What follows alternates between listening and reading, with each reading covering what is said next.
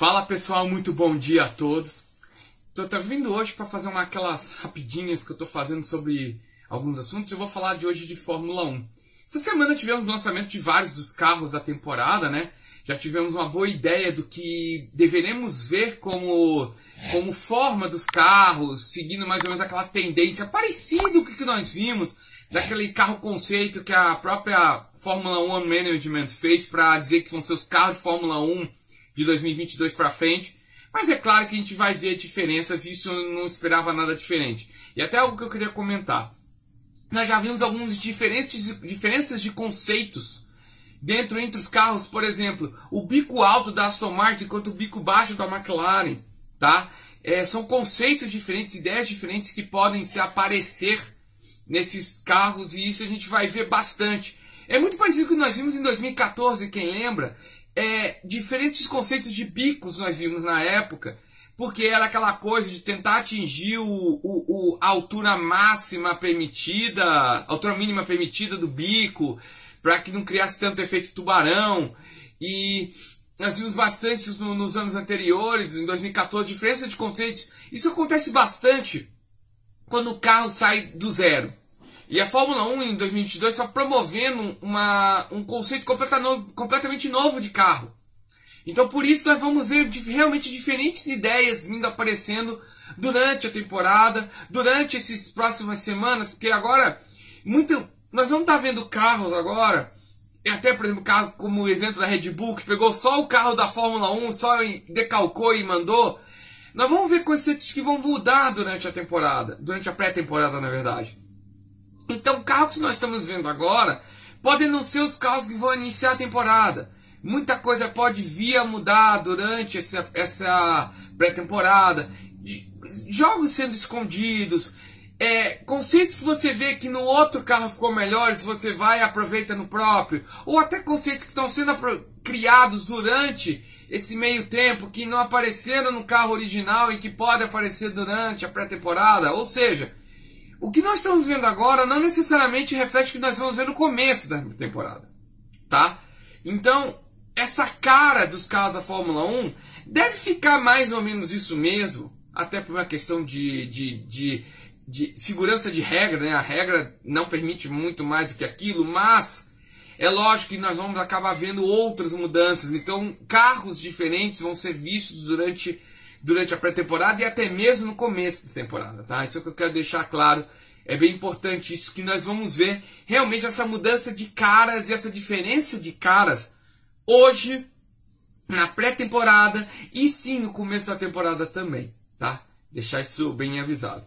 E lógico também que a Fórmula 1 já apareceu para avisar que algumas coisas, aproveitamentos de, de aerodinâmica não serão toleráveis. Do que, que eu estou falando? Já descobriram que você podia pegar as você tem aqui o caso, tem aquelas laterais, né, do assoalho, vamos dizer, eu vou representar aqui no meu polegar, que fica que são partes externas que são permitidas por regra, mas que estão sendo usadas para na pressão aerodinâmica dar aquela baixada, que com isso gera um pouquinho mais de pressão de aerodinâmica por cima, ou como eu chamo, o high down force. Então vai gerar um pouco de high down force, que vai gerar um pouco mais de turbulência lá atrás, não sei o que. Já falou assim, não, para. Não será permitido. Ou seja, esse tipo de, de aproveitamento de mínimo para tentar gerar pressão aerodinâmica, não. Não vai ser permitido.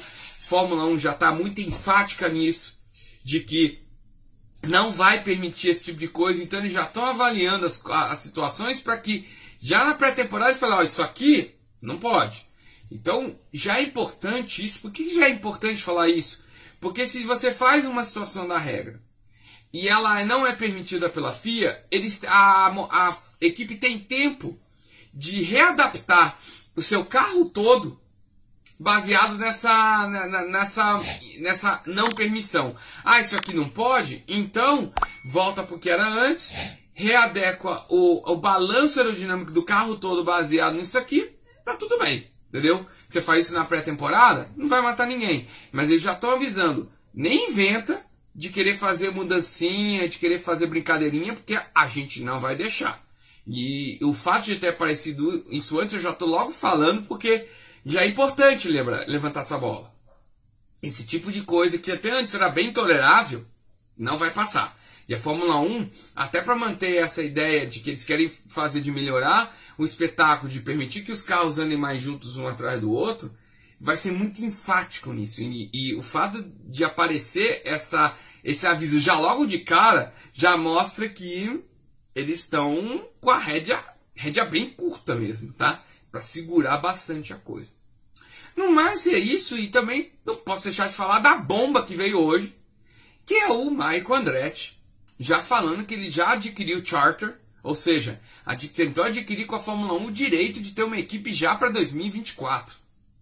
Um pouco em cima da hora, concordo, tá? Mas eu não sei o que, que o Michael está pensando em matéria de conseguir equipamentos. Porque ele tem que ter dois anos na atual regra técnica. E, dado a limitação de custos, é um tempo bastante hábil para você conseguir fazer um carro de Fórmula 1 num tempo legal para você poder testar sem ter surpresas, sem, ter, sem fazer o trabalho meia boca, enfim. Ainda mais que nós não vamos estar mais no tempo de pandemia, ou seja, todo mundo vai estar trabalhando junto. Ou seja, no final das contas, dá para fazer esse carro, tá? A minha dúvida é que tipo de parceria técnica que eles vão firmar. Porque, goste ou não, você já precisa ter logo de cara que unidade de potência você vai ter. E com a unidade de potência na mão, o desenho dela, como que você vai encaixar no cofre do carro. Isso é muito importante. Tá? Então, é, eu quero saber que tipo de situação o Michael vai estar aprontando, se preparando, para estar nessa está de fato podendo se colocar nessa situação de ter um carro pronto para 2024. E também montagem de estrutura. Eu não sei o que eles estão pensando, se eles vão aproveitar algo pronto, se eles já têm isso pronto. É, isso vai ter, é, é, tem que estar tá pronto meio que para já, para você poder fazer o carro em tempo hábil. Então não sei o que, que o Michael está pensando, quem vai ser a parceria, a parceira técnica de motores para ele nesses próximos anos. E isso, é, a gente vai saber nas próximas semanas, mas é, é a bomba do dia. Michael Andretti já realmente trazendo. Ah, deixa eu me sentar aqui um pouquinho, ah, melhorou.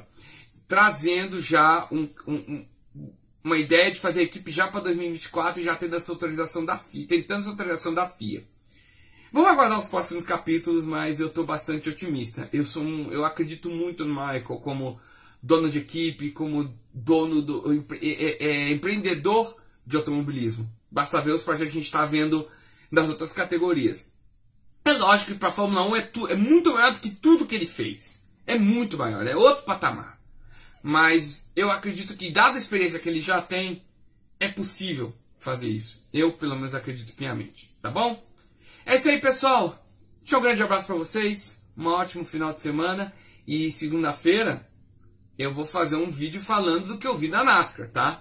Já tem algumas coisas para falar da Truck Series, mas eu vou deixar para falar é, tudo junto no vídeo que eu vou fazer da NASCAR, tanto Truck Series quanto que teve mudanças, quanto a Cup, que é um carro completamente novo, tá bom?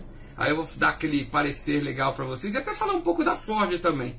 É uma coisa que eu tenho importante falar, mas vou deixar NASCAR é segunda-feira, tá bom? É isso aí, pessoal. Bom final de semana. Amanhã, amanhã à noite, segunda noite, estarei com lives aqui no canal para fa fazendo cobertura de técnica de como é, estrategista do pessoal da Indy no domingo e do do Provin na segunda-feira na Fórmula 1 na etapa final da RB, tá bom? Valeu, grande abraço, até lá.